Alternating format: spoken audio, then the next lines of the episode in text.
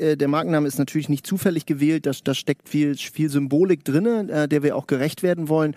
Grundsätzlich gibt es eigentlich zwei, drei große Veränderungsfelder, wo wir reinholen. Das, das primäre Motiv ist, der, der Nachhaltigkeitsaspekt von Banking. Ich habe es eben anklingen lassen, die, die, die Finanzbranche äh, ist in vielerlei Hinsicht äh, Teil des Problems, Teil der großen Probleme, vor denen wir stehen als globale Gemeinschaft. Also sie finanziert all die alten, dreckigen, bösen, äh, äh, verzichtenswertesten äh, Branchen. Ähm, und darum geht es eben, äh, die, das, das Geld dorthin zu lenken, wo es Teil der Lösung sein kann. Das ist der eine Aspekt. Das zweite ist Transparenz reinzubringen in eine Branche, die wahnsinnig undurchsichtig und intransparent ist. Klar, jeder von uns hat ein Konto oder hat vielleicht ein Aktiendepot, jeder agiert irgendwie mit Banken, aber trotzdem ist ein ganz, ganz großer Teil der Leute versteht nicht, wie funktioniert dieses Wirtschaftssystem, wie funktionieren da Wertschöpfungsketten. Man liest immer von irgendwelchen perversen Boni und irgendwelchen Cum-Ex-Skandalen, aber versteht es nicht so richtig. Das ist so ein zweiter Auftrag, da eben äh, maximale Transparenz reinzubringen. Du hast es gerade gesagt, in unserer App kann man in Echtzeit sehen, wie viele Kunden, Kundinnen sind bei uns, über wie viel viel Geld verfügen die, wohin fließt dieses Geld. Also an der Stelle äh, einfach Durchsichtigkeit kreieren. Und das Dritte ist einfach die Darreichung zu gucken, wie können wir Banking viel stärker im Alltag und in den Lebensrealitäten der Menschen verankern. Also am Ende geht es da ganz viel um UX, um Convenience, um Barriereabbau. Es gibt so einen Satz, der bei uns äh, überall prangt. Ähm, If you want to save the world, you have to throw a better party than those destroying it. Yep. Es geht eben darum, eine gute Party zu schmeißen und zu gucken, dass man den Leuten auch ein geiles Produkt baut, was ihnen im Re Real, im Alltag ganz funktionale Bedürfnisse abnimmt. Und das sind so die drei Handlungsfelder, innerhalb der wir navigieren. Und zusammen sozusagen äh, verstehen wir das als, als den Auftrag, irgendwie das Banking von morgen zu bauen. Herzlich willkommen zu einer neuen Episode des OMKB Updates. OMKB Updates. Der Podcast für Digital Business, Marketing, Technology und Innovation. Dich erwarten Erfolgsstories, Insider-Tipps und echte Mehrwerte mit den OMKB-Hosts Shahab Hosseini, Christoph Steger und Mario Rose. Yes, und zwar darf ich ganz herzlich hier bei uns begrüßen Jakob Berndt. Jakob ist Co-Founder von der Nachhaltigkeitsbank Tomorrow. Moin, Jakob. Schön, dass du den Weg hergefunden hast. Moin, Mario. Schön, hier zu sein. Du bist aus Hamburg angereist heute, oder? Ich bin gestern angereist, okay. habe noch ein, zwei Gelegenheiten mitgenommen hier in Berlin und jetzt habe ich hier den Weg nach Neukölln gefunden. Sehr schön. Ich möchte euch Jakob einmal ganz kurz vorstellen. Und zwar hat Jakob angewandte Kulturwissenschaften an der Leuphana Universität und der University of Sydney studiert. Nach seinem Studium war er zunächst strategischer Planer bei, wer kennt sie nicht, Jung von Matt. Und 2009, und davon kennen ihn vielleicht die meisten von euch, gründete er mit zwei weiteren Begleitern das Unternehmen Lemonade and Charity, das es immer noch gibt, immer noch sehr erfolgreich ist, in 15 Märkten mittlerweile aktiv ist und damit mehr als 4 Millionen Euro für Sozialprojekte erwirtschaftet hat. Denn wem es nicht geläufig ist von euch, ist es so, dass von jeder Flasche, die verkauft wird, 5 Cent an wohltätige Projekte gehen. Jakob hat mittlerweile aber seinen Fokus entsprechend auf das Thema der digitalen Nachhaltigkeitsbank gelegt mit dem Unternehmen Tomorrow. Und da möchten wir heute einmal einsteigen in den Talk. Jakob, um dich so ein bisschen besser kennenzulernen und auch zu verstehen, wie du aus einem Limonadenunternehmen letztendlich zu einer Bank gewechselt bist, fangen wir nochmal einen Schritt früher an. Du hast begonnen, bei Jung von Matt zu arbeiten und hast dann entsprechend 2009 mit Lemonade ein Unternehmen gegründet. Was war damals so dein persönlicher Antrieb zu sagen, ich möchte Unternehmer werden und ich möchte auch Unternehmer werden und damit ja auch nachhaltig etwas bewegen? Ja, gute Frage. Also ins Unternehmertum bin ich eigentlich eher so ein bisschen reingeschlittert, anders als es heute vielleicht Leute tun, die schon damit antreten, vor dem Studium sich zu überlegen, irgendwann mal auf eigenen unternehmerischen Füßen zu stehen. Ich habe eine ganze Zeit ja bei Jung von Matt gearbeitet und habe da auch ganz viel gelernt und mitgenommen, aber schon relativ frühzeitig gemerkt, dass ich mich nicht zu 100 Prozent identifizieren kann, so mit dem Arbeitsfeld, mit der Rolle, mit der Tatsache, dass ich sehr viel Zeit und Energie in was stecke, was nicht äh, komplett, äh, sagen wir mal, synchron ist mit meinen persönlichen gesellschaftlichen mhm. Wertevorstellungen. Ich habe für große Konzerne da gearbeitet und habe immer mehr gemerkt, das kann es nicht sein. Habe nebenbei schon so ein paar Trippelschritte in andere Richtungen gemacht, habe ein kleines Online-Portal für Kunst mal gegründet mit zwei anderen Kumpels und eine kleine Galerie auf St. Pauli. Das hat alles überhaupt nicht funktioniert, aber ich habe irgendwie schon gemerkt, mich zieht's raus aus diesem großen Apparat, wo ich für große Akteure ein kleines Rädchen bin und in einer Maschine, deren Output ich nicht mal so richtig toll finde. Und dann hat damals mein Kumpel Paul bei mir an die Tür geklopft mit der noch sehr vagen Idee zu Lemonade und dann habe ich gemerkt, okay, das bringt irgendwie alles mit, was ich machen will. Gesellschaft verändern, selber am Steuer sitzen, äh, weißes Blatt Papier vor sich haben. Und dann habe ich mich eher gesagt, eher zufällig in der Rolle des Unternehmers wiedergefunden mit all den Widrigkeiten, die so dazugehören. Okay, wow. Du warst aber ja nicht gerade kurz dabei, sondern viele Jahre, ne? Hast du die Geschicke von Lemonade and Charity begleitet. Wenn du dich so ein bisschen zurückerinnern magst, das war ja eine andere Zeit, gerade auch im digitalen Marketing, wenn man ja. darauf schaut, wie macht man eigentlich ein Unternehmen groß, auch ein Unternehmen groß so im Bereich, naja, B2C, endkundenorientierte Kommunikation.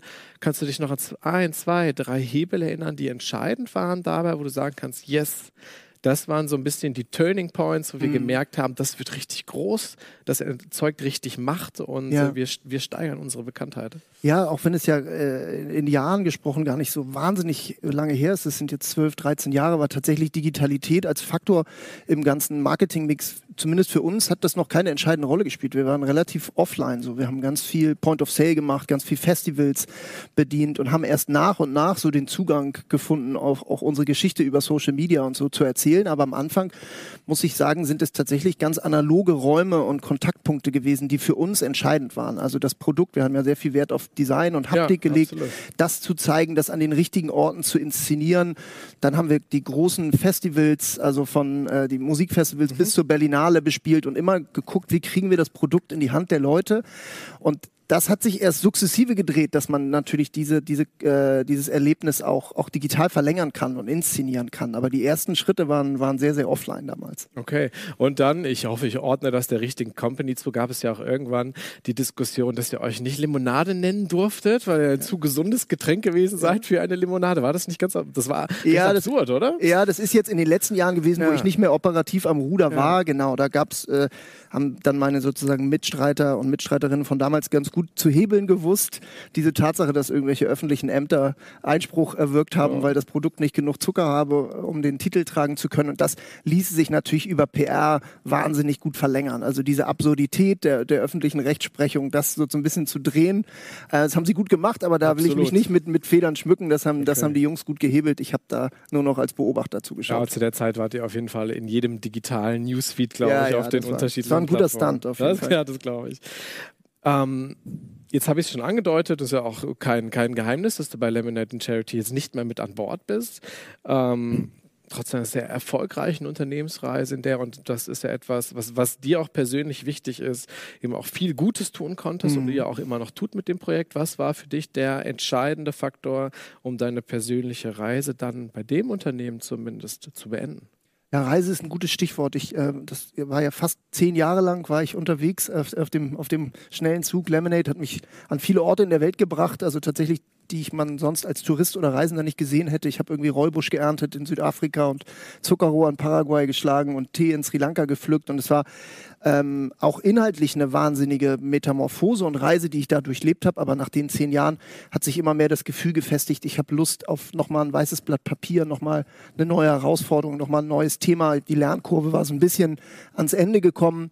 Und äh, dann habe ich äh, gemeinsam mit meinen Partnern, meinen damaligen Partnern entschlossen, dass, dass die das weiterführen und äh, habe eine kleine Auszeit okay. für mich genommen, habe mich bei einer NGO sehr intensiv diskutiert, bin, bin reisen gewesen und dann war es Zeit für das neue Projekt. Sehr schön, verständlich.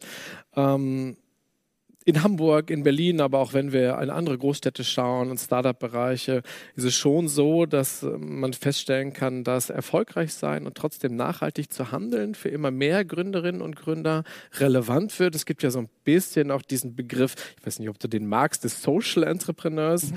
Ich finde auch, dass der, aber das ist ja häufig so langsam etwas inflationär benutzt wird. Ähm, Erklär doch einmal auf dem Hintergrund so dieses Social Entrepreneurship, deinen Sprung ins Banking-Business, wo man ja schon erst einmal ein Fragezeichen hat von Getränk, von Nachhaltigkeit, von Spenden, dann in den Finanzsektor.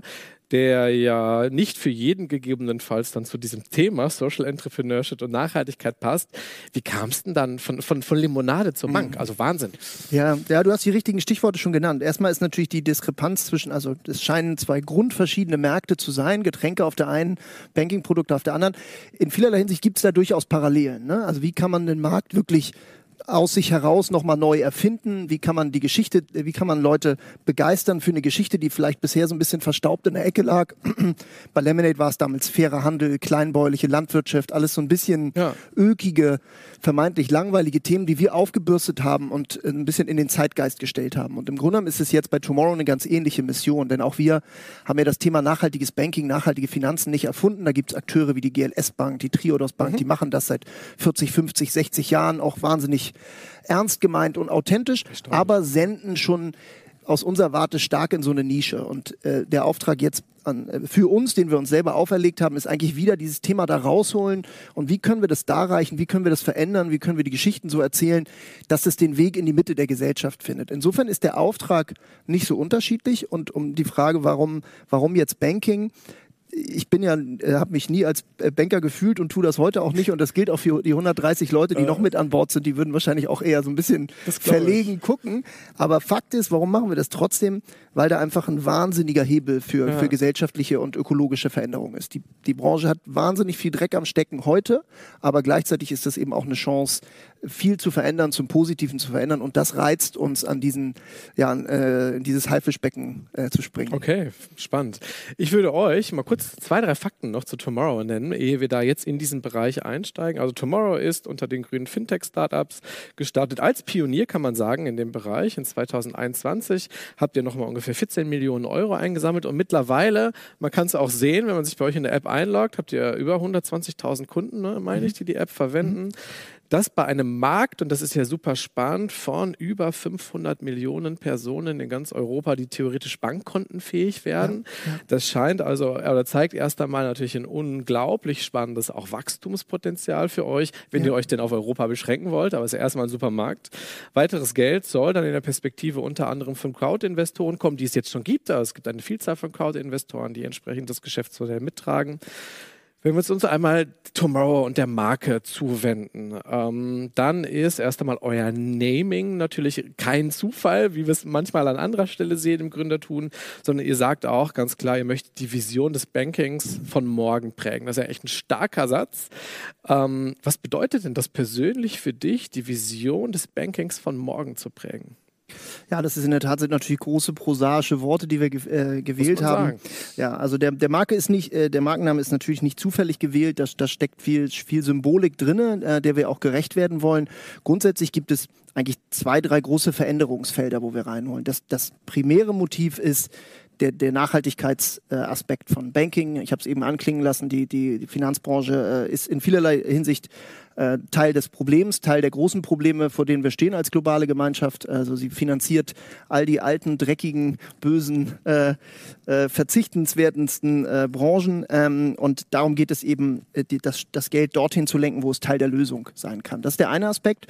Das zweite ist Transparenz reinzubringen in eine Branche, die wahnsinnig undurchsichtig und intransparent ist. Klar, jeder von uns hat ein Konto oder hat vielleicht ein Aktiendepot, jeder agiert irgendwie mit Banken, aber trotzdem ist ein ganz, ganz großer Teil der Leute versteht nicht, wie funktioniert dieses Wirtschaftssystem, wie funktionieren da Wertschöpfungsketten. Man liest immer von irgendwelchen perversen Boni und irgendwelchen Cum-Ex-Skandalen, aber versteht es nicht so richtig.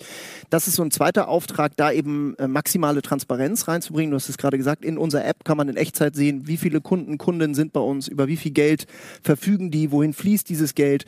Also an der Stelle äh, einfach Durchsichtigkeit kreieren. Und das Dritte ist einfach die Darreichung zu gucken, wie können wir Banking viel stärker im Alltag und in den Lebensrealitäten der Menschen verankern. Also am Ende geht es da ganz viel um UX, um Convenience, um Barriereabbau. Es gibt so einen Satz, der bei uns äh, überall prangt. Ähm, If you want to save the world, you have to throw a better party than those destroying it. Yep. Es geht eben darum, eine gute Party zu schmeißen und zu gucken, dass man den Leuten auch ein geiles Produkt baut, was ihnen im Re Real, im Alltag ganz funktionale Bedürfnisse abnimmt. Und das sind so die drei Handlungsfelder, innerhalb der wir navigieren. Und zusammen sozusagen äh, verstehen wir das als, als den Auftrag, irgendwie das Banking von morgen zu bauen. Okay. Gib uns mal einen ganz kleinen Einblick noch zu Tomorrow und eurem aktuellen mhm. Entwicklungsstand. 120 Kunden, check, haben wir jetzt einen Haken dran gemacht. Ihr seid aus Hamburg, ja. äh, werdet aus Hamburg heraus auch groß. Wie ist eure Unternehmensstruktur aktuell? Wie viele Mitarbeiterinnen und Mitarbeiter habt ihr? Habt ihr was habt ihr besonders an Ta Talentebedarf in Richtung Development oder ähnliches schauen? Holen uns da auch gerne mal kurz ab, damit so unsere OMKB-Community ein bisschen mehr zur, zur Company erfahren kann. Ja, klar.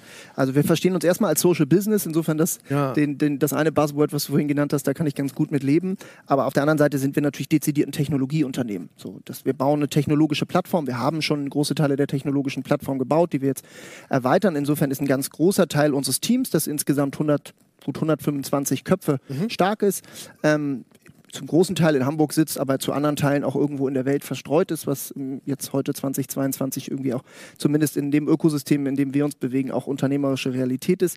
Ein ganz großer Teil, fast die Hälfte würde ich sagen, kann man grob dem Bereich Engineering, Product, UX zuordnen, die am Ende in dem Maschinenraum sitzen und diese Banking Experience vom Backend bis zum Frontend gestalten. Dann gibt es natürlich Customer Support. Wir sind eine sehr dialogorientierte Marke. Das heißt, wir investieren extrem stark in, in Präsentsein, erreichbar sein, Fragen beantworten.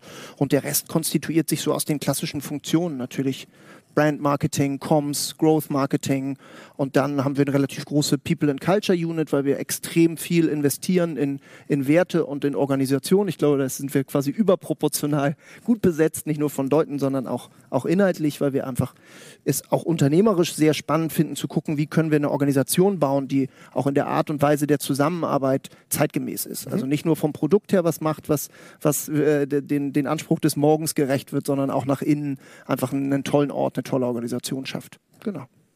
Was ja auch eine große Herausforderung mit sich bringen wird, gerade eine tolle Organisation zu schaffen, weil ihr ja auch Pläne habt, euch ambitioniert weiterzuentwickeln. Mhm. Also ihr habt ja schon einen großen Meilenstein erreicht, aber du sagtest Ende des letzten Jahres im Finance Forward Podcast, mhm. dass ihr im Moment so stark wächst wie nie zuvor, was sicherlich immer auch strukturelle Herausforderungen mit sich bringt, ganz klar.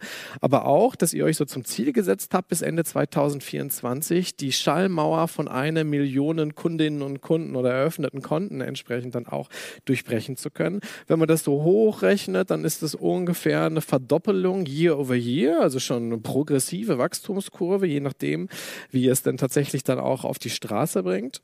Ähm, auf der einen Seite bist du aber auch ein Fan davon, sich zwar unternehmerisch ambitioniert natürlich Projekten hinzugeben, aber nicht jetzt Wachstum um jeden Preis in irgendeiner Form dann auch ähm, zu, zu forcieren. Ähm, ihr habt zusätzlich bei euch in der Investorenfamilie Family Offices dabei, die institutionellen Investoren dabei, aber auch eben die Crowd-Investoren. Siehst du da in irgendeiner Form Zielkonflikt zwischen doch der eigentlich rasanten Wachstumskurve, die ihr anstrebt, auf der einen Seite aber eine gute Organisation zu sein, saubere Strukturen zu haben und insbesondere eben dann auch nachhaltig wachsen zu können. Das stelle ich mir, da stelle ich mir eine gewisse Spannung vor in dem System. Ja, da, da hast du nicht, nicht Unrecht. Das ist auf jeden Fall ein, ein sehr neuralgischer Punkt. Ich, ich würde es nicht als Zielkonflikt beschreiben, ganz sicher nicht. Wenn die groben Ziele sind aligned bei allen Stakeholdern, wir alle, das Team, die Investoren, die Crowd-Investoren, unsere Community, wir alle wollen dieses Thema groß machen. Wir wollen es aus der Nische rausholen, wir wollen es in die Mitte der Gesellschaft führen, wir wollen es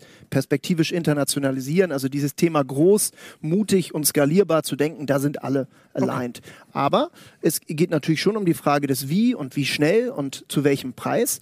Und an der Stelle gehen wir sicherlich Dinge anders an, als es vielleicht sozusagen so auf Hypergrowth getrimmte ähm, andere Akteure in der Branche und auch in, direkt in unserem Vertical machen, ähm, dass wir an der Stelle sehr, sehr werteorientiert arbeiten und schauen, dass wir die Interessen aller Stakeholder alignen und zusammenführen. Wir sind ja auch eine zertifizierte B Corp, wir gehören zu den besten fünf B Corps der Welt. Mhm. Ähm, das, und da geht es ja im, im, im Nukleus darum, allen Interessengruppen gerecht zu werden. Der Öffentlichkeit, den Mitarbeitern, Partnern, mit denen man arbeitet, Investoren und so weiter und so fort. Und am Ende nicht den Profit alleine in, in den Fokus zu stellen, sondern all diesen Interessen irgendwie zuträglich zu sein. Und das haben wir immer offensiv und klar formuliert. Als B Corp musst du das sogar in deinen Gesellschaftsvertrag okay. verankern. Also insofern ist das jetzt nicht so eine hohle Phrase, sondern das steht in dem sozusagen wichtigsten, in dem wichtigsten Stück Papier ist das ja, fundiert. Verstehe. Und das wissen alle, das haben immer alle gewusst. Und die Investoren, die wir an Bord haben, sind ja auch erklärte Impact-Investoren. Das sind Leute, die gesagt haben, ich möchte mein Geld dezidiert in Companies investieren, die einen positiven Hebel einsetzen. Und insofern ist das ein sehr offener, und transparenter Dialog, die wir haben. Und äh, da gab es noch keinerlei Konflikte. Und am Ende ist es ja so ein bisschen ein Interessengerangel im positiven Sinne ist ja auch ganz gut, weil man am Ende auch immer noch mal ein Korrektiv dagegen gesetzt bekommt. Aber die Grundsatzmission ist, das Ding, das Ding groß machen und auf dem Weg aber keine Leichen im, im Keller verscharren, im Gegenteil, sondern wo man kann, positiv wirken. Okay. Wie kommt so eine Zieldefinition zustande? Ähm, eine Million Kunden Ende 2024. Ist das etwas, was ihr dann gemeinsam strategisch verabschiedet? Ist das mehr eine Vision und ob ihr sie dann er erreicht oder nicht, ja. ist gar nicht so wichtig. Und es ist schon auch enorm relevant für euch, dann tatsächlich dort zu stehen. Ja, ich meine, äh, du oder ihr, ihr kennt ja auch ein bisschen den, den, den Startup-Alltag, wenn man so will. Ich glaube, alles, was sozusagen auf so einer Zeitscheibe in zwei, drei Jahren ist, kann man nur erstmal als Vision titulieren. Das ja. ist das, worauf wir hinarbeiten und wo wir unsere Strategien drauf, drauf andocken. Aber auf dem Weg dahin passiert natürlich so viel. Insofern steht das Wohl und Weh dieser Organisation jetzt nicht mit diesem Fixpunkt. Das ist natürlich auch eine schöne Zahl, ist eine symbolische Absolut, Zahl. Klar. Und vor allem die Geschwindigkeit, die man auf dem Weg dahin generieren muss, nämlich die Verdopplung. Du hast es vorhin richtig runtergebrochen. Mhm, mhm. das ist was, was wir für ambitioniert, aber machbar halten. Eine Geschwindigkeit, an der wir uns messen lassen möchten. Und insofern geht es jetzt gar nicht um die Frage, wann genau ist die Million Millionen, sondern das ist auch erstmal ein Fixpunkt, an dem wir uns festhalten und der stellvertretend für dieses Thema steht.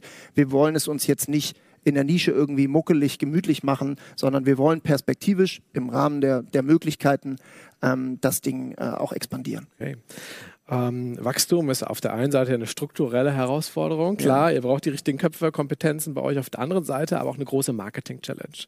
Wir sind ja primär auch im Kern eine Veranstaltung rund um Marketing und um, und um digitale Marketing-Themen. Mhm wenn wir so ein bisschen zu versuchen zu verstehen, wie eure Kernzielgruppe heute aussieht ähm, und gegebenenfalls auch die Zielgruppen, in denen ihr am meisten Wachstumspotenzial vermutet. Ist es so, klassische These, die man aufstellen kann, ihr seid jetzt eher in städtischen Regionen präsent mit euren Kunden, die haben vielleicht ein überdurchschnittlich hohes Einkommen, sind gut gebildet und werden dann auf euch aufmerksam. Also ist das so die Analogie eurer Zielgruppe, die du auch unterschreiben würdest oder seid ihr selber überrascht, dass ihr vielleicht auch ganz andere Leute bei euch erreicht? Nee, das beschreibst du erstmal ganz richtig richtig so. Also das Klischee, was man vielleicht von draußen erkennen mag, die, da, die Daten spiegeln das schon groß okay. so wieder. Es ist ja. ein relativ junges, ein digital affines, ein städtisches, relativ akademisches Publikum, aber eben auch nicht ausschließlich. Und grundsätzlich muss man ja sagen, das Produkt, was wir anbieten, das kann jeder, der der oder die 18 Jahre alt ist, ein Handy bedienen will und der möchte, dass sein Geld nicht irgendeinen Scheiß anrichtet, der ist bei uns willkommen. Und insofern haben wir auch ein Spektrum, was tatsächlich von 18 bis irgendwo Anfang 90 sind, sind unsere User gestreut. Natürlich mit den dicken Clustern, wenn man so will, zwischen Anfang 20 mhm. und, und Ende 30.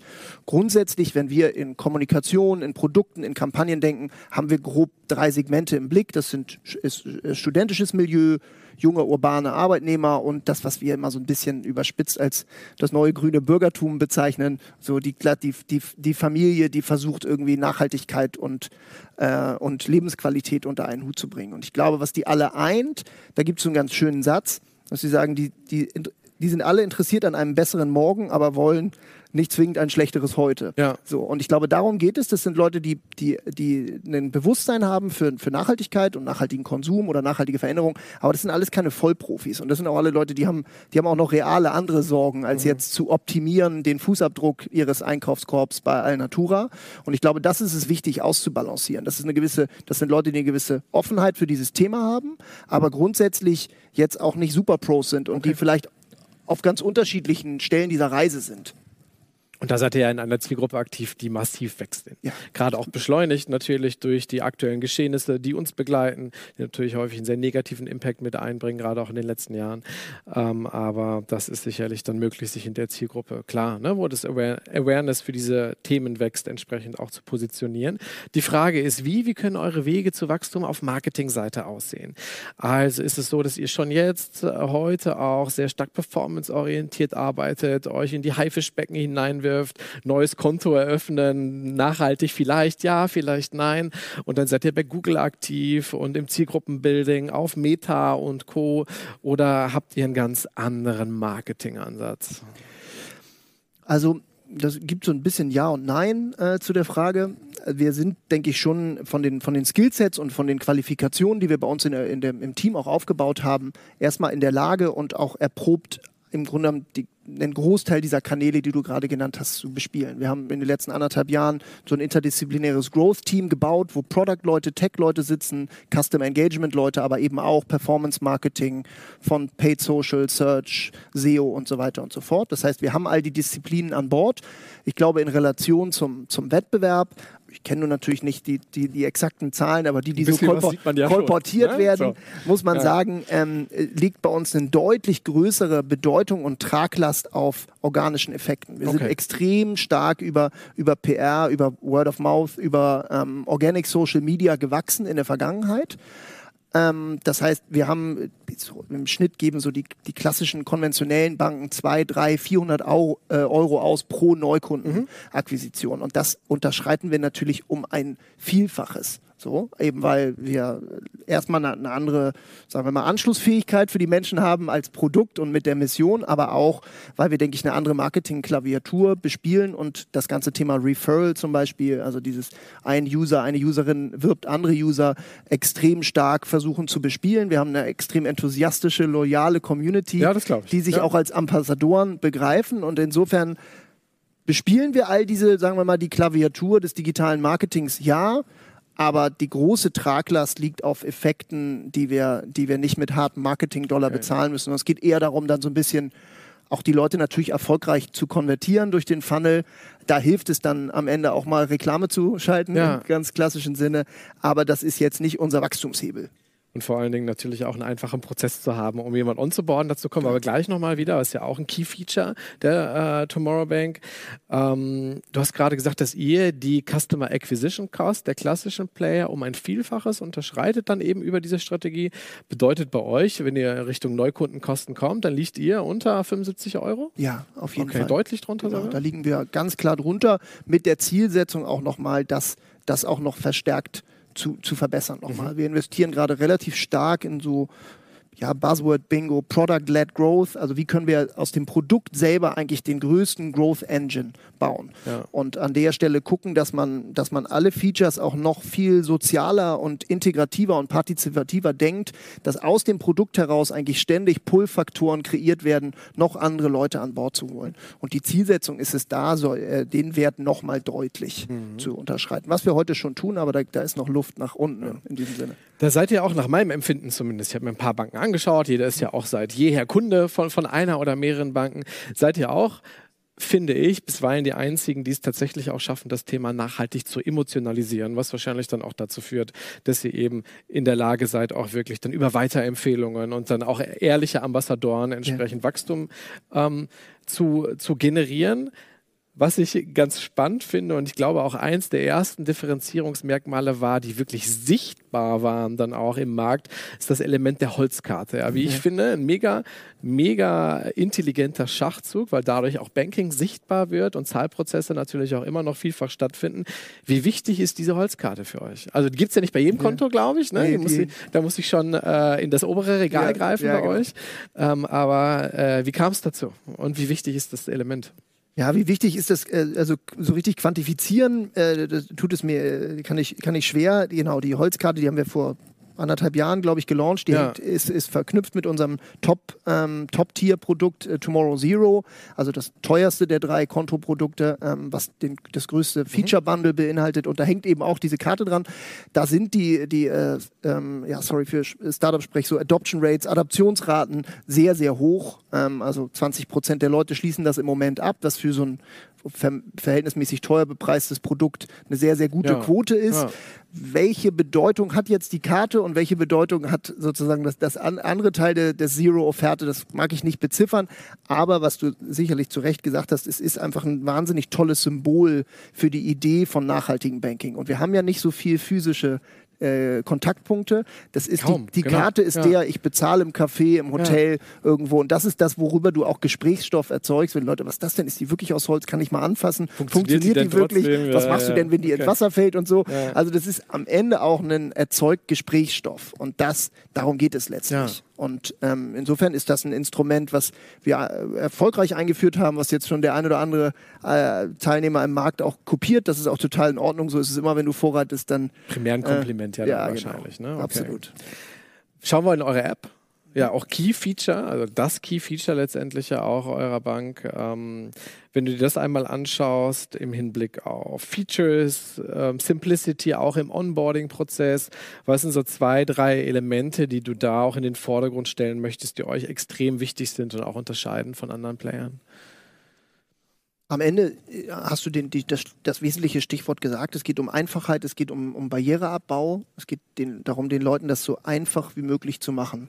Tomorrow kennenzulernen und dann zu nutzen. Das fängt mit dem Onboarding an, dass man mit einem einfachen Videocall sich einmal identifiziert und dann in, in der App drin ist und dann hat man ein paar Tage später kriegt man die Karte zugeschickt. Also im Grunde genommen dauert das Onboarding, der erste Schritt dauert irgendwie acht bis zehn Minuten und dann muss man noch mal ein paar Tage warten und dann kommt die Holzkarte oder eine andere angeflattert und es geht los. Also es ist in Relation zu, wie hat man früher Konten eröffnet oder Depots eröffnet, einfach ein fundamental anderes Erlebnis. So. Und Convenience, erzähle ich dir, erzähle ich euch nichts Neues, ist die, ist die Währung des 21. Jahrhunderts. Ja. Darum geht es gerade bei einem Produkt, was erstmal in der Wahrnehmung der Leute oft so ein bisschen, boah, ist irgendwie stressig und Kontowechsel und boah, ist irgendwie mühsam, fühlt sich irgendwie nicht so richtig sexy an als Prozess, da den Leuten das wirklich maximal einfach zu machen. Und ich glaube, das ist in der Nussschale im Grunde genommen das, was wir zu versuchen zu verändern im Vergleich zu nachhaltigem Banking, wie es das schon gab.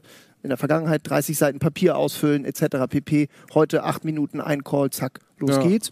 Und danach geht es ganz doll um Transparenz schaffen. Eben auch in der App kann man immer in einem sogenannten Impact Board, das ist eines unserer Key Features, sehen, was bewirkt mein Geld, wie viel haben wir gemeinsam als Community schon realisiert. Also an der Stelle auch die App nicht nur als funktionales Instrument, da kann ich irgendwie meine Daueraufträge oder Überweisungen oder so managen, sondern letztlich auch verstehen, was, was sich hinter der Mission verbirgt. Und vielleicht das Letzte, und das kommt jetzt sukzessive, ist das ganze Thema Financial Education, die Leute auch über die App eben dazu zu befähigen, ihre Finanzen noch besser zu verstehen, Zusammenhänge zu erkennen und dann künftig für sich auch zu optimieren.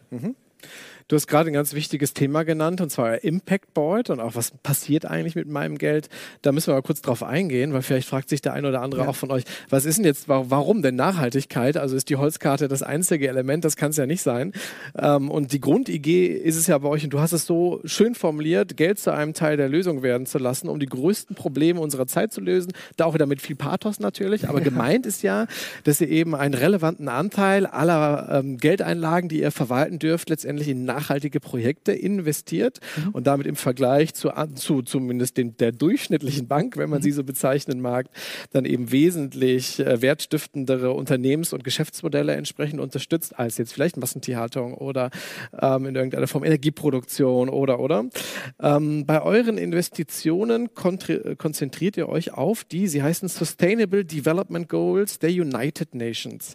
Da ist sicherlich nicht jeder direkt so ganz trittsicher. Was ist das? Ähm, kannst du so ein bisschen aufklären, was versteckt sich hinter den Sustainable Development Goals der United Nations und was sind so dann auch im Anschluss ein, zwei, gerne auch drei konkrete Projekte und Ziele, denen ihr euch insbesondere verschrieben habt? Ja, das ist eine gute Frage und du hast total erstmal recht, muss man anerkennen. Es ist erklärungsbedürftig, anders als irgendwie eine Bio-Zucchini oder so, wo klar ist, was Ja. unterscheidet die von einem konventionellen Produkt, muss man das bei Banking erklären.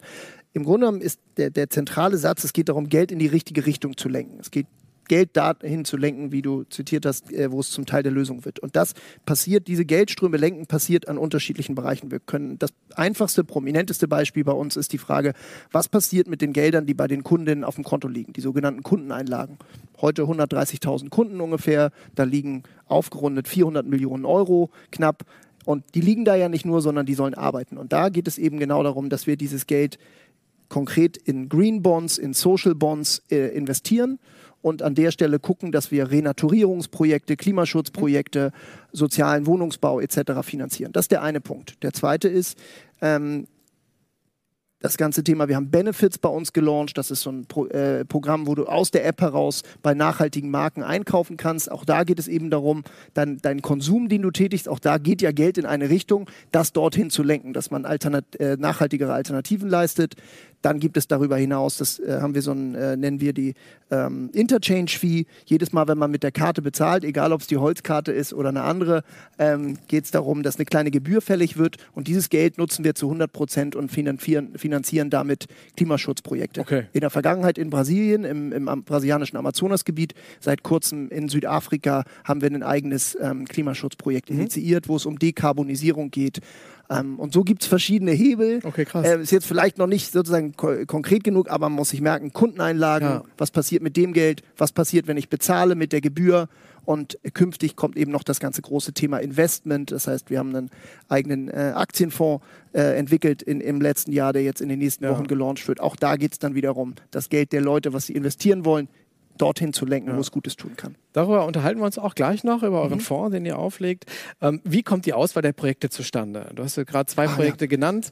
Ähm, es gibt dann auch den Impact Council in dem Zusammenhang. Also wie entscheidet ihr dann eben diese Verantwortung tragend, dann auch entsprechend wirkliche Projekte dann auch auszuwählen, die eben tatsächlich auch einen wirksamen Effekt in irgendeiner Form haben im Hinblick auf dann die SDGs der United ja, Nations? Genau, und SDGs habe ich eben versäumt, das nochmal zu erklären. Genau, die SDGs das sind die 16 großen Baustellen quasi, die die Vereinten Nationen uns als Menschheit beschrieben hat, die Handlungsfelder, wo wir aktiv werden müssen, um, um, um das Wohl des Planeten und der Bewohner zu wahren. Wir haben äh, da drei Themen fokussiert. Das eine Thema ist Klimaschutz, das andere ist nachhaltige Produktion und nachhaltiger Konsum und äh, das dritte ist ähm, äh, Reduced Inequalities, heißt es im, im UN-Sprech, ja. also Reduktion von, von sozialem Ungleichgewicht. Das sind die drei Handlungsfelder, die wir fokussiert bearbeiten mit den Instrumenten, die ich eben beschrieben habe. Wie stellen wir das sicher? Das ist ein mehrstufiger Prozess, an dem, wo es erstmal um Positivkriterien geht. Also jedes Projekt, jede Institution, jedes Finanzprodukt, was wir äh, finanzieren wollen, muss eben einen aktiven Beitrag zu diesen äh, Sustainable Development mhm. Goals leisten. Das ist das Erste. Dann gibt es Negativkriterien, wo man ganz klar wegstreicht, wo es irgendwie um Rüstung, Massentierhaltung, fossile Energien geht, sozusagen, da wird weggestrichen, äh, das darf nicht sein. Dann gibt es nochmal ein sogenanntes ESG-Screening, wo man äh, Environmental, Social und Governance-Kriterien prüft. Und ganz zum Schluss, wenn dieser Prüfprozess, den unser Impact Management Team macht, gibt es nochmal ein Council, das sogenannte Impact Council, wo unabhängige Vertreter aus Aktivismus, NGO, Forschung sitzen und das letzte Wort haben bei jedem Investment, bei jeder Investmententscheidung, die getätigt wird, ist quasi ein objektives Gremium. Da sitzen nicht wir als Management, da sitzen nicht die Investoren, da sitzen nicht die Mitarbeiter, sondern sitzen externe Fachkräfte, die am Ende sagen, okay, das ist gut genug mhm. ähm, und erfüllt all die Tomorrow-Standards. Und dann kann zum Beispiel ein Green Bond gezeichnet werden oder künftig ein Titel einen Weg in unseren Aktienfonds finden. Wie kann ich eigentlich als, als Privatkunde beispielsweise oder auch als gewerblicher Kunde in irgendeiner Form im Bankensektor überprüfen, in welche Unternehmen und Assets die Bank jetzt meines bisherigen Vertrauens vielleicht, sondern auch meine Einlagen investiert? Also, wenn ich bei der Deutschen Bank bin oder bei einer anderen großen Bank oder ähnlichem, wie finde ich das heraus? Ist das irgendwo klar ersichtlich? Gibt es da Leitlinien? Macht das die eine mal so oder mal so? Es ist ja, stellt sich ja dann doch die Frage erst einmal, oder ich könnte mir vorstellen, dass ihr euch auch die Frage stellt, was passiert denn eigentlich meinen Einlagen, mit meinem Geld. Ähm, ist das transparent? Gibt es da ein Register? Ja, schön wäre es. Nein, ah. das, das ist, habe ich ja vorhin anklingen lassen, wahnsinnig intransparent und da haben die großen konventionellen und dazu gehören fast alle Finanzinstitute auch ihr Bestes getan in der Vergangenheit, um das mehr oder weniger aktiv zu verschleiern.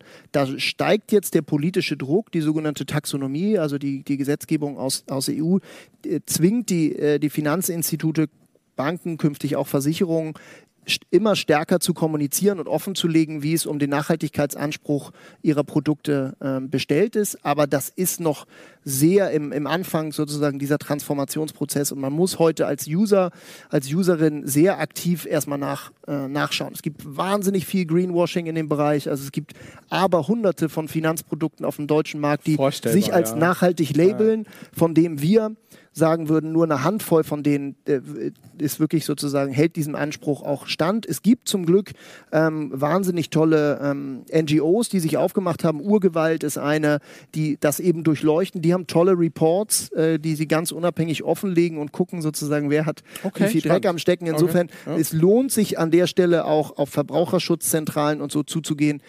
Es gibt neutrale Instanzen, die versuchen, da Transparenz reinzubringen. Also wer jetzt sagt, ja, der Typ von Tomorrow sagt natürlich, dass, dass bei Tomorrow alles super ist und bei den anderen nicht. Insofern würde ich jedem raten, sich einfach auf, auf objektive Instanzen zu berufen, die versuchen, die Klarheit reinzubringen, mhm. die die Marktakteure selber nicht gewährleisten. Sicherlich keine leichte Aufgabe, aber nee. sehr gut, ähm, dass die Kollegen wie Urgewalt entsprechend sich damit sehr intensiv auseinandersetzen.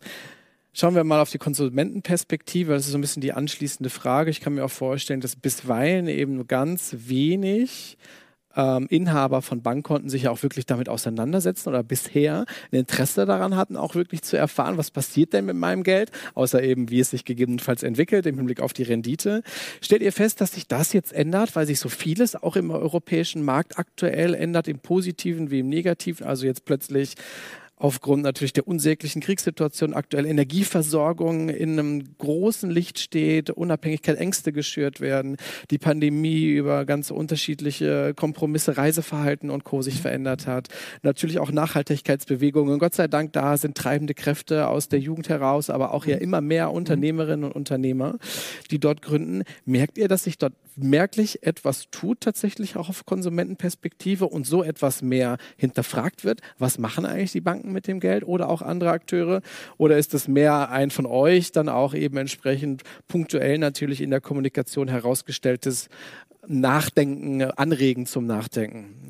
Ja, vermutlich sowohl als auch. Ich glaube, es sind die, eben diese unterschiedlichen Ströme, die du beschrieben hast. Ne? Ich glaube, das ist das eine, dass Nachhaltigkeit per se als Bewusstsein natürlich wahnsinnig im Wandel und im Vormarsch ist die letzten Jahre. Da erzähle ich dir, euch nichts Neues, Fridays for Future und so. Da gibt es Akteure, die extrem das Bewusstsein geschärft haben. Insofern, und wir haben da auch eingangs drüber gesprochen, sozusagen der Anteil derer, die grün wählen zum Beispiel und so. Da gibt es ja verschiedene Indikatoren, ja. die zeigen, dass das Thema mittlerweile groß und massenfähig ist. So, das Thema, wie gucken die Leute auf, auf Banken und den Finanzsektor, das ist, denke ich, schon eine kleinere Gruppe und das ist dann auch da, der, einer der Aufträge an uns und an unser Marketing, unsere Kommunikation, dieses Problembewusstsein noch herzustellen, weil viele wissen bei anderen Themen, wie wird meine Kleidung hergestellt, wo kommt mein Essen her, äh, wie komme ich von A nach B, viel stärker, ob diese, diesen Fußabdrucks, das ist bei Finanzen eben noch sehr verschleiert, wo wir eben sagen müssen, ein jeder dealt mit Banken und Finanzen und ein jeder hat es auch in der Hand, die, die Wirkungsmacht sozusagen da auch zu steuern. Da, da ist schon noch viel Aufklärungsarbeit nötig.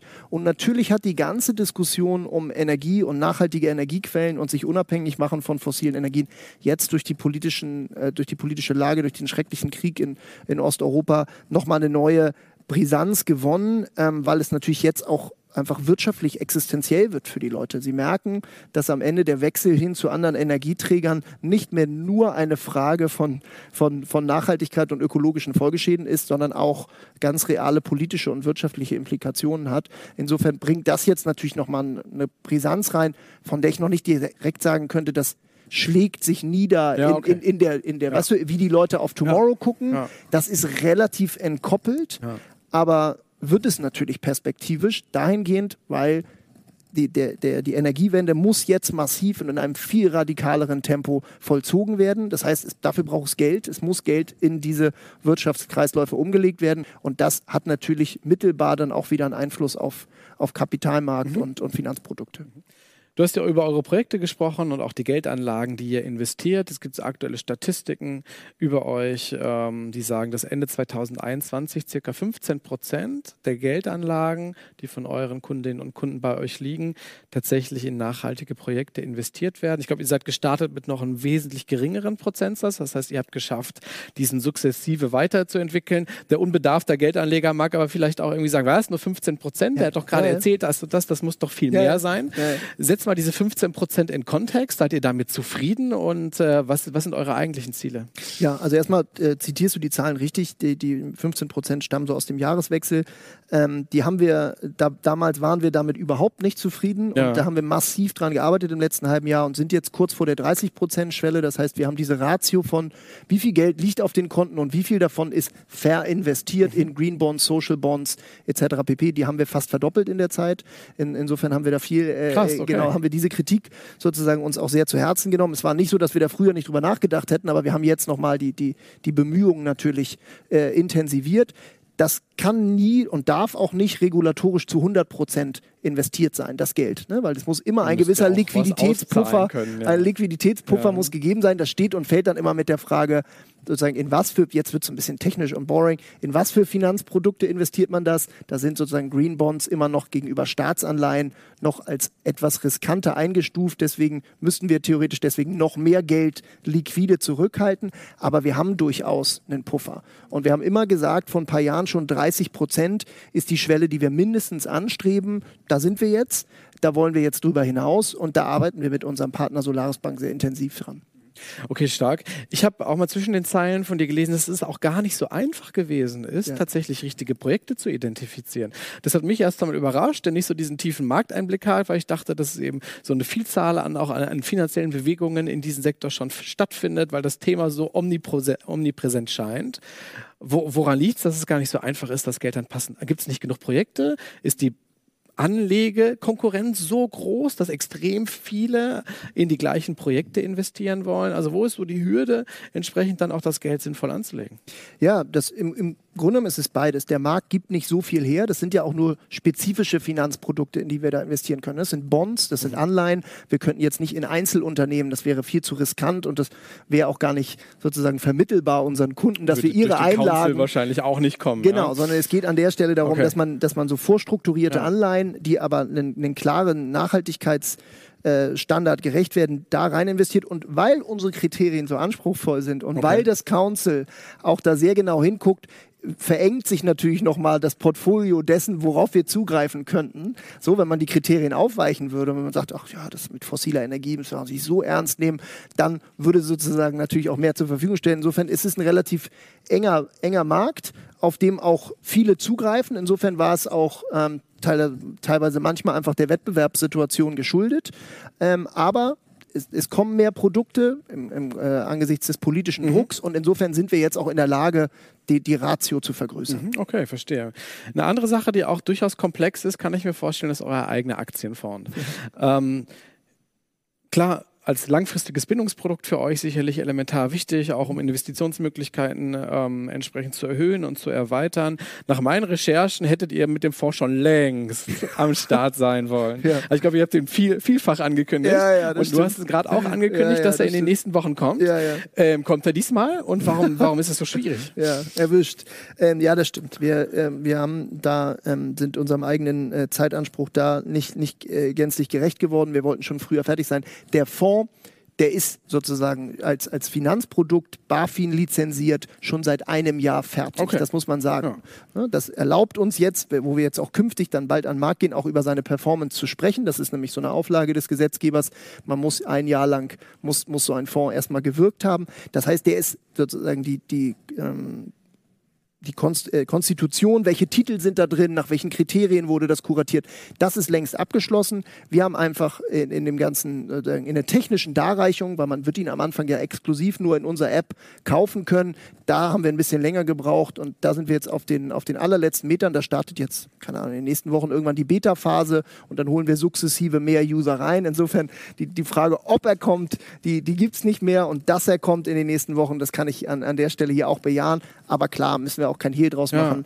Ja. Ähm, das, das hätte ein bisschen schneller gehen dürfen. Das ist ein sehr komplexes Terrain. Da sind viele andere Partner auch in dieser Wertschöpfungskette logischerweise involviert. Das ist ein stark regulierter Markt. Da guckt der, äh, der Gesetzgeber zu Recht sehr intensiv hin. Insofern ist das kein Produkt, was man mal so äh, aus dem Ärmel schüttelt. Ähm, und insofern haben wir uns da jetzt Zeit genommen und glauben, dass es entsprechend auch ein sehr, sehr gutes Markt Okay, wir, wir, sind gespannt. Cool. Danke für die Transparenz. Ähm, apropos, du hast es in einem Nebensatz erwähnt, dass ihr mit der Solaris Bank kooperiert hier aus mhm. Berlin, weil ihr kein, kein eigener Banklizenznehmer seid. Das ist cool. ja auch gar nicht unüblich. Ähm, Gibt es dafür euch in irgendeiner Form Nachteile, die daraus entstehen, ähm, dass ihr nicht entsprechend mit einer eigenen Lizenz ausgestattet seid oder ist das eigentlich egal? Ja. Einer der Nachteile ist vielleicht, dass man es quasi in jedem Interview erklären muss. Ja, erzähl mal. Aber nein, also wir arbeiten seit Anbeginn mit der Solaris Bank. Ja. Du hast richtig gesagt, das ist ein Berliner Technologieunternehmen für uns, ein sogenannter Banking as a Service Provider. Mhm. Die halten die Vollbanklizenz, die wir nutzen das hat uns erlaubt, viel schneller, viel agiler, viel schlanker, mit viel weniger Finanzbedarf in den Markt zu gehen. Insofern war das, war das bis heute und ist es die absolut richtige Entscheidung, weil sonst hätten wir irgendwie noch keine Ahnung, 50 Risk- und Compliance-Manager zusätzlich einstellen müssen ähm, und sehr viel Geld auf der hohen Kante haben müssen. Insofern haben die uns erlaubt, schneller in den Markt zu gehen und wir haben ein wahnsinnig gutes Setup mit denen, weil wir können uns nach vorne darauf konzentrieren, ein geiles digitales Produkt zu bauen und wir, wir sozusagen, wir ownen die User Experience und nach hinten raus einen sehr, sehr konsequenten, wissenschaftsgetriebenen Nachhaltigkeitsprozess zu gewährleisten. Und dieser Mittelbau, der regulatorische Teil, den sourcen wir aus und sind damit als Organisation viel, viel schneller und geben aber, sind trotzdem immer in der Lage, dem, dem User, der Userin das zu geben, was er will. Nämlich ein geiles Banking-Produkt, ein geiler Customer Support, eine gute Kommunikation mhm. nach vorne und nach hinten raus, die Gewährleistung, dass das alles extrem ernsthaft und wissenschaftsgetrieben kuratiert ist. Okay, okay. Schauen wir mal auf den Markt, den Markt der Banken noch einmal ähm, und insbesondere auch den Markt der Banken mit einem grünen Konto, so würde ich es mal bezeichnen ja. wollen. Du hast ein paar Player genannt, die das Game auch schon wesentlich länger spielen, nur mit einer anderen Marktpositionierung. Mhm. Die Triodos beispielsweise oder auch die GLS Bank, die haben auch teilweise ganz andere Auffassungen und Kriterien von Nachhaltigkeit. Das muss ja auch sehr individuell sein, das ist absolut mhm. verständlich. Und dann gibt es die konventionellen Banken, du hast ja im Nebensatz vorhin gesagt, dass ja natürlich auch da mit ordentlich entsprechend ähm, PR mit dem grünen Anstrich gearbeitet wird, teilweise im Greenwashing in unterschiedlichster Form entsprechend dann noch aktiviert wird und ein sehr beliebtes Modell, nicht nur im Bankensektor, sondern allgemein in der Industrie ist das Thema der Kompensation des mhm. CO2-Abdrucks. Mhm. Das ist auch etwas, das es bei euch gibt. Ich meine mhm. auch in einem der, der höheren Kontenklassen, genau. wo ihr tatsächlich entsprechend den CO2-Abdruck für eure Kundinnen und Kunden vollständig kompensiert. Für euch ein Disclaimer für Unternehmen ist das ja in der Regel wesentlich günstiger, so etwas zu tun, als für Privatpersonen. Das ist auch vollkommen legitim. Wie, wie macht ihr das? Also, wenn ich jetzt Kunde bei euch bin und dann sehe ich ja auch meinen individuellen CO2-Abdruck tatsächlich in der App, was ja schon mal ziemlich cool ist und kann mir eben anschauen, wie, wie sinnvoll das jetzt war, mit meinem Auto irgendwie zum Alnatura zu fahren. Ja? Ähm, wie macht ihr das? Also, wie, wie kompensiert ihr das Ganze dann? Ja, das ist tatsächlich ein bisschen erklärungsbedürftig, weil man an der Stelle das, die, das Footprinting, also die Analyse, wie, viel, wie ist es um deinen Fußabdruck oder deine spezifische individuelle Konsumentscheidung jetzt bestellt, ein bisschen trennen von dem Kompensationsaspekt. Wir haben mit Tomorrow Zero, das Produkt mit der Holzkarte ja, hatten wir ja. vorhin, unser Premium-Produkt. Das geht, und das heißt auch deswegen Zero, mit dem Versprechen einher, dass wir Monat für Monat den Fußabdruck eines durchschnittlichen Deutschen, einer durchschnittlichen deutschen Konsumentin kompensieren. Das ist über den Daumen gepeilt eine Tonne pro Monat. Mhm. Und das ist das Versprechen. Wir wissen natürlich gar nicht, ob du, Mario, schon viel sozusagen äh, klimaneutraler lebst oder agierst oder nicht. Insofern ist das erstmal eine pauschale Annahme. Das ist das eine. Und daneben gibt es aber für alle User, nicht nur die, die Zero nutzen, unser sogenanntes Footprinting-Feature, dass ich quasi bei jeder Konsumentscheidung, jedes Mal, wenn ich irgendwo an der Tankstelle bezahle ja. oder im Supermarkt, ja. der Fußabdruck ausgewiesen wird. Ne? Das sind zwei Themen. Und da sind wir auch, glaube ich, schon bei dieser Diskussion, des Für und Wider von Kompensation, weil das ist sehr kritisch diskutiert. Wir haben unsere Perspektive darauf, es muss ein ähm, es muss quasi ein Dreiklang sein. Es muss darum, zu, da, darum gehen, zu vermeiden, mhm. es da, muss darum gehen, zu verringern und das, was man nicht vermeiden oder verringern kann, zu kompensieren. Und im Grunde genommen adressieren wir als Tomorrow alle drei Dinge. Mit dem Footprinting-Feature geben wir dir die Transparenz zu sagen, oh, das sollte ich vielleicht nochmal überdenken das, oder in Zukunft War vermeiden. War das wirklich sinnvoll so zu tun? Genau. Ja, genau. Dann ja. gibt es das Thema Verringern. Ich habe vorhin Benefits okay. gesagt, wo man nachhaltige Alternativen dir, dir anbietet, sagt, okay, du hast eben bei irgendeinem konventionellen Akteur eingekauft, ähm, ne, bestes Beispiel vielleicht, du bist bei einem konventionellen Stromanbieter, wechsel doch zu einem, einem, einem nachhaltigen mhm. Akteur. Mhm. Das hätte den und den äh, die Verbesserung eines Fußabdrucks für dich zur Folge. Ne? Da geht es dann um das Thema Verbessern. Und darüber hinaus, wenn man denkt, ich muss fliegen oder ich möchte fliegen, das sind Themen, die, die kann ich nicht so einfach beeinflussen. Da bieten wir dann Kompensationsleistung. Und am Ende ist es, glaube ich, dieser Dreiklang mit Kompensation alleine werden wir, werden wir die Schlacht sozusagen ähm, um die Klimarettung ganz sicher nicht gewinnen, aber als eine Teilkomponente äh, im Mix, um die User zu befähigen, ihren Fußabdruck zu verbessern, halten wir es für eine okay. total legitime Lösung. Ist es mit Sicherheit. Ähm, damit geht ja auch ein Schritt weiter als viele andere, weil du hast richtigerweise gesagt, es gibt ja auch die Perspektive auf das Thema. Naja, ich habe jetzt mein Hauptkonto, ich mache mir ein Zweitkonto auf bei der Tomorrow Bank, weil ich es ganz sympathisch finde und mit meiner Karte zahle ich letztendlich etwas, tue was Gutes und die kompensieren auch noch meinen CO2-Ausstoß. Dann kann ich ja sonst leben wie immer. Ich ja. muss nichts verändern. Ja, ja ich gönne mir entsprechend dann jeden Tag mein Bad in der heißen Wanne, fahre mit dem Auto meine Kinder in die Schule, fliegt. Also das, das, das wird es einem ja sehr, sehr einfach machen, in Anführungsstrichen dann das eigene Gewissen zu beruhigen. Ähm, ist es wirkt ihr da noch mehr auf dieses Thema ein? Also macht ihr euch dazu Gedanken, äh, dann, dann über die gerade genannten Schritte hinaus? Und ist das echt ein Thema, wo ihr das Gefühl habt, so es melden sich Kunden bei euch an, einfach nur so ein bisschen was Gutes zu tun, aber sonst eben nichts zu verändern? Ja, das, das können wir natürlich nur, nur bedingt einsehen mhm. und beeinflussen. Nochmal, unser Ansatz ist es, die Leute sehr umfassend quasi 360 Grad holistisch zu befähigen, sich ihres eigenen Fußabdrucks bewusst zu werden. Aber das hat steht und fällt natürlich auch mit dem, mit dem Willen und dem Wunsch des Einzelnen oder der Einzelnen, das auch zu tun. Also man kann ein Footprinting-Feature auch an- oder ausstellen bei uns. Man kann Kompensationsleistungen in Anspruch nehmen oder nicht. Wir versuchen in der Art und Weise, wie wir kommunizieren und auf all unseren Kanälen, ob das Social Media ist oder CRM oder so, den Leuten eben dieses umfassende Bild zu geben, ohne sie zu, zu bevormunden. Und dann obliegt es natürlich der Verantwortung des Einzelnen. Insofern, und die Frage, machen das ein paar Leute bei Tomorrow um sich ein bisschen gut zu fühlen und an anderer Stelle, Stimmt. das mag sehr wohl sein und das ist ja auch erstmal legitim ja. und ist ja auch erstmal besser, als wenn sie es nicht täten. Also mhm. wenn sie einfach nur ihrem alten Lebensstil frönen und äh, nicht noch kompensieren. Insofern, ich glaube, es geht darum, dass man die Leute nicht in eine Position bringt zu sagen, jetzt musst du nichts mehr machen, jetzt hast du ja Tomorrow Zero abgeschlossen, jetzt ist auch alles egal, sondern eben zu sagen, das ist ein Instrument, aber es gibt noch viele weitere. Hier ist sozusagen der Besteckkasten, nimm dir daraus, was für deinen für deine Lebenssituation passt. Schauen wir mal auf einen Marktteilnehmer, den wir auch schon genannt haben, die Triodos, die schon mhm. wesentlich länger am Markt ist. Nach eigenen Angaben so ungefähr 750.000 Kundinnen entsprechend dann auch mittlerweile mhm. versorgen dürfte. Also aktuell noch ungefähr fünfmal so groß seid wie ihr, aber ihr holt ja mit großen Schritten aus. Wenn ihr auf so Marktteilnehmer blickt, wie Triodos und GLS, ist das so, dass es da, dadurch, dass ihr mit einer ähnlichen Intention am Markt seid, entsprechend auch einen regen Austausch gibt? Oder seht ihr das eher so als wirklich Hauptkonkurrenten um die Leute, die nachhaltiger banken wollen? Ja, nee, ganz, ganz klar ersteres. Also uns ein viel mehr, als das uns trennt. Und die Grundidee, Geld in die richtige Richtung lenken, Geld zu einem Teil der Lösung werden lassen, das haben wir gemein mit diesen Akteuren. Wir waren eigentlich kann man sagen, mit allen ernstzunehmenden Nachhaltigkeits- oder Ethikbanken, also im, mindestens im deutschsprachigen, teilweise auch im europäischen Raum im Gespräch auf Geschäftsführer, Vorstands-, Management-Ebene sind wir mit all denen im, im Dialog. Da gibt es ja auch noch die Ethikbank und die Umweltbank, dann hätte man so die vier relevanten Akteure für Deutschland ja. genannt. Das heißt, da gibt es einen Dialog, Zusammenarbeit be bedingt. Es gab immer mal Kampagnen, die wir gefahren haben, wo wir am Ende gesagt haben, so Leute, Hauptsache Geld wegholen von den Bad Banks, sucht euch eine von den guten aus. Eine sind wir, aber es gibt auch noch ein paar mehr. Ähm, aber insofern teilen wir erstmal die, die grundsätzliche Anschauung. Und ist das unser wichtigster Wettbewerb? Nein, auf gar keinen Fall, sondern für uns geht es darum, die vielen, vielen hundert Millionen auf europäischer Skala, die heute bei einer konventionellen Bank sind, die dort wegzuholen. So, das ist letztlich der Auftrag. Klar, Triodos hat heute schon ein paar mehr als wir und das ist auch gut und richtig und ich wünsche Ihnen von Herzen, dass Sie, dass Sie weiter wachsen, aber gemeinsam machen wir Nachhaltigkeitsbanken immer noch einen viel zu kleinen Teil des Gesamtmarktes aus. Und es geht darum, die Leute von den Volksbanken, Sparkassen, Deutschbanken, Commerzbanken und so weiter wegzuholen.